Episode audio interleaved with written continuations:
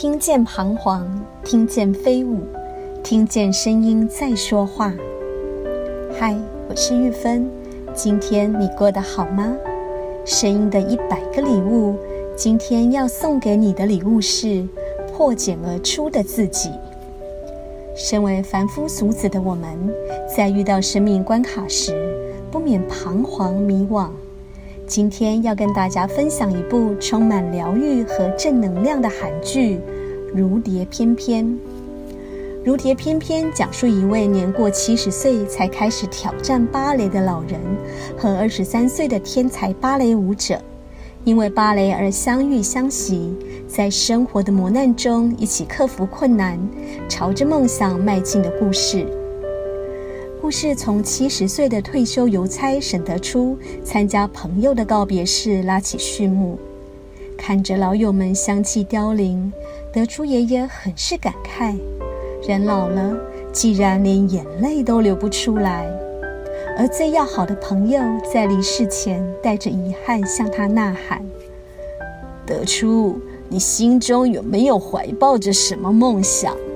现在还不晚。”趁着还能走、神智还清醒的时候，如果有想做的事情，毫不犹豫地去实现吧。这段话深深震撼到德初爷爷。梦想，是啊，他曾经渴望成为一名芭蕾舞者，但因为现实环境的不允许，也只能尘封于心底。这一生，她用称职的丈夫及父亲的角色，从年轻一路走到年老，将自己奉献给了家庭与工作。原以为会这样平凡幸福到永远，然而此刻得出爷爷惊觉，自己的人生也即将走到最后一幕，而罹患阿兹海默症的他，又能留住多久的记忆呢？这一天，德初爷爷无意间撞见一名年轻的芭蕾舞者，在练舞室里翩翩起舞的姿态，唤起了尘封在心中许久的芭蕾梦想。他再也无法抑制内心的澎湃与渴望，决心在有生之年尽自己的所有力量飞翔一次。这名年轻的舞者是二十三岁的李彩璐。彩璐没有一般少年绚烂的青春色彩。母亲早逝，父亲因故入狱，独自生活的她，一边练舞，一边得兼职打工，才能维持生计。疲累感与内心的纠结，让她的舞蹈渐渐失去情感。在彩璐人生陷入低谷时，意外成为爷爷的芭蕾老师。生命中原本没有任何交集的两个人，因为芭蕾而建立一段真挚的忘年情谊。他们互相照顾、救赎，成为彼此圆梦的支柱。最终，德初爷爷如愿以偿，和彩璐一起登上舞台，跳出最令人动容的《天鹅湖》。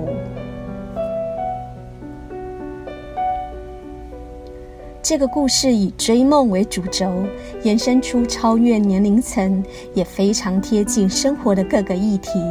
像是家人失智、中年转职、青年迷惘等等，观众可以从很多不同的角度来切入。发人省思的情节中，我感受特别深刻的是剧中不同人物在心境上的彷徨及转变。德初爷爷是个温暖而内敛的人，罹患阿兹海默症，又不敢让家人知道，更不愿拖累家人。独自承受的他，内心其实是非常害怕的，但坚持的意念让他即便在身体状态最不友善的情况下，仍然渴望尝试芭蕾舞。虽然身体跟不上梦想，虽然可能会失败，也没有关系，甚至是拿起了本子，记录下课堂上所教的每一个细节。以防止因为阿兹海默症一下子遗忘所有的事情，如同他对彩璐所说：“彩璐啊，我活了这么久才明白，人生只有一次，不是两次。老实说，我不怕被反对，我真正害怕的是，我某天想做却做不了，或是记不起我自己想要做什么。”所以我很珍惜现在这一刻。我非常钦佩德初爷爷，他的转变是来自于生命中的历练所累积出来的智慧。二十三岁的彩璐有着灰暗的过往，他对关系疏离的父亲爱有多深，怨恨就有多深。心中的纠结也影响到他对跳芭蕾的信念，让他无比的彷徨与迷惘。直到得出爷爷的出现，像是冬日的暖阳，照进他阴暗的内心。爷爷对彩璐说：“想念就打电话，想见他就去见。他是你爸，而你是他儿子。”你出生的时候，想必他开心的像拥有全世界，笑得比谁都开怀，并且说，你爸爸在你小时候一定也有带着你出去玩，只是你太小了，记不起来。爷爷说的话很温和，却非常温暖。这些话让彩璐释怀，她学会原谅自己的父亲。因为德初爷爷，彩璐终于走出心结，拨云见日。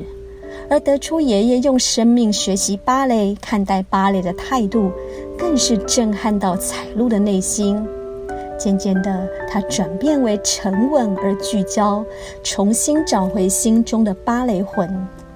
爷爷的温暖照亮了彩璐，而彩璐则传递能量给爷爷的孙女恩浩。恩浩是个对父亲要求照单全收的乖小孩，带着爸爸的期望去高级餐厅实习，结果被店长压榨利用完后一脚踢出公司。为了达到爸爸标准，他几乎丧失了独立思考的能力，代价就是完全失去自己。失败后的恩浩困顿迷茫，回到家又迎来爸爸的责备。回想着如同在跑步机上永远无法喘息的人生，恩浩精疲力竭，不知道下一步该怎么走。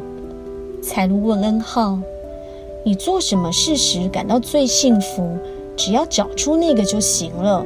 我没办法告诉你那是什么，因为知道自己做什么是最幸福的人，只有你自己。”这个看似简单的问题，却让恩浩思索了许久都无法回答。后来误打误撞下，他进到一家播音室工作，因为恩浩想，不管什么都要先做做看，才会知道喜不喜欢、适不适合。他对彩璐说：“要找到什么时候最幸福，比我想象中困难很多，但有一点我能确定。”回家的路上，我抬头看了看天空，天空既清澈又蔚蓝，光看也觉得心情很好，有种时间往天上流逝的感觉。我想，幸福或许就是这么微小又具体的事也不一定，而不是去追求不切实际的梦。一段时间过后，面对妈妈的关心，恩浩这么回答。老实说，我不清楚我的梦想，但现在我能确定的是，我的每一天都过得很有趣。只要进到播音室，我就觉得很幸福。对于梦想及幸福，恩浩找到了属于他自己的定义，最终也获得了父亲的认同。这部片中心路历程转变最大的角色。我认为是德初爷爷的小儿子胜官。胜官本来是一名外科医生，但在一场急救手术中，手术失败，没有成功救回病患。面对家属的撕心裂肺及自己的无能为力，感到无比的绝望。因此，他放弃当医生，转行拍摄纪录片。在知道父亲生病后，他将拍摄对象改为父亲，拍了芭蕾舞者沈德初的纪录片。他对爸爸说：“知道你生病后，我最想要的是时间。如果我能多陪你一些时间就好了。如果你能多记得我一些时间就好了。我打算重新回医院上班。”病患最需要的就是时间，而医生可以帮助病患延长时间，我会尽我所能帮助他们。这次他依然无法逆转父亲的病情，但他把痛升华，决定重披白袍，救他可以救的人，让更多人可以延长记得家人的幸福时光。在经历爸爸失智并陪伴在身边的过程中，一个转念让胜官跨过心中的那道坎，从认为自己无能为力到了解自己的价值而有巨大的转变。因为得出爷爷的追梦，让身边的人学会用不同视角来看待事物，重新审视自己，重新定义自我价值。因此，不只有在舞台上的爷爷飞翔了，彷徨后的转变，让每个人如同蝴蝶般在自己的生命中破蛹而出，翩翩起舞。船在狂风暴雨中才能训练出优秀的船员。一帆风顺的人生当然很好，但人生的领悟转变，往往来自于面对艰难，走过风雨。资深媒体人陈文茜在经历罹癌治疗的后期，写下《癌症送给我的礼物》这篇文章。她说：“第一份礼物是变得更容易原谅他人；第二份礼物是及时抓住你渴望的，不要拖延。”这与剧中想传达出来的信念不谋而合。最后一份礼物是反省，经由前辈朋友们的关怀。他看到自己的自私，对人不够温暖，不够付出。最后，陈文茜感性的说道：“这趟生病的旅程，我已经走完百分之九十，但许多我的人生功课才要开始。我相信这些历练都是生命中的养分，让我们变得更坚强，也更完整的自己。这是我的视角，那你的视角又是什么呢？”我是玉芬，我把声音当作礼物送给你。如果您喜欢我们分享的内容，欢迎您订阅我们的 Podcast，给我们五星评分，也邀请您在 App iTunes 留言分享您的收获或感动，这将是我们持续制造礼物的动力。谢谢您。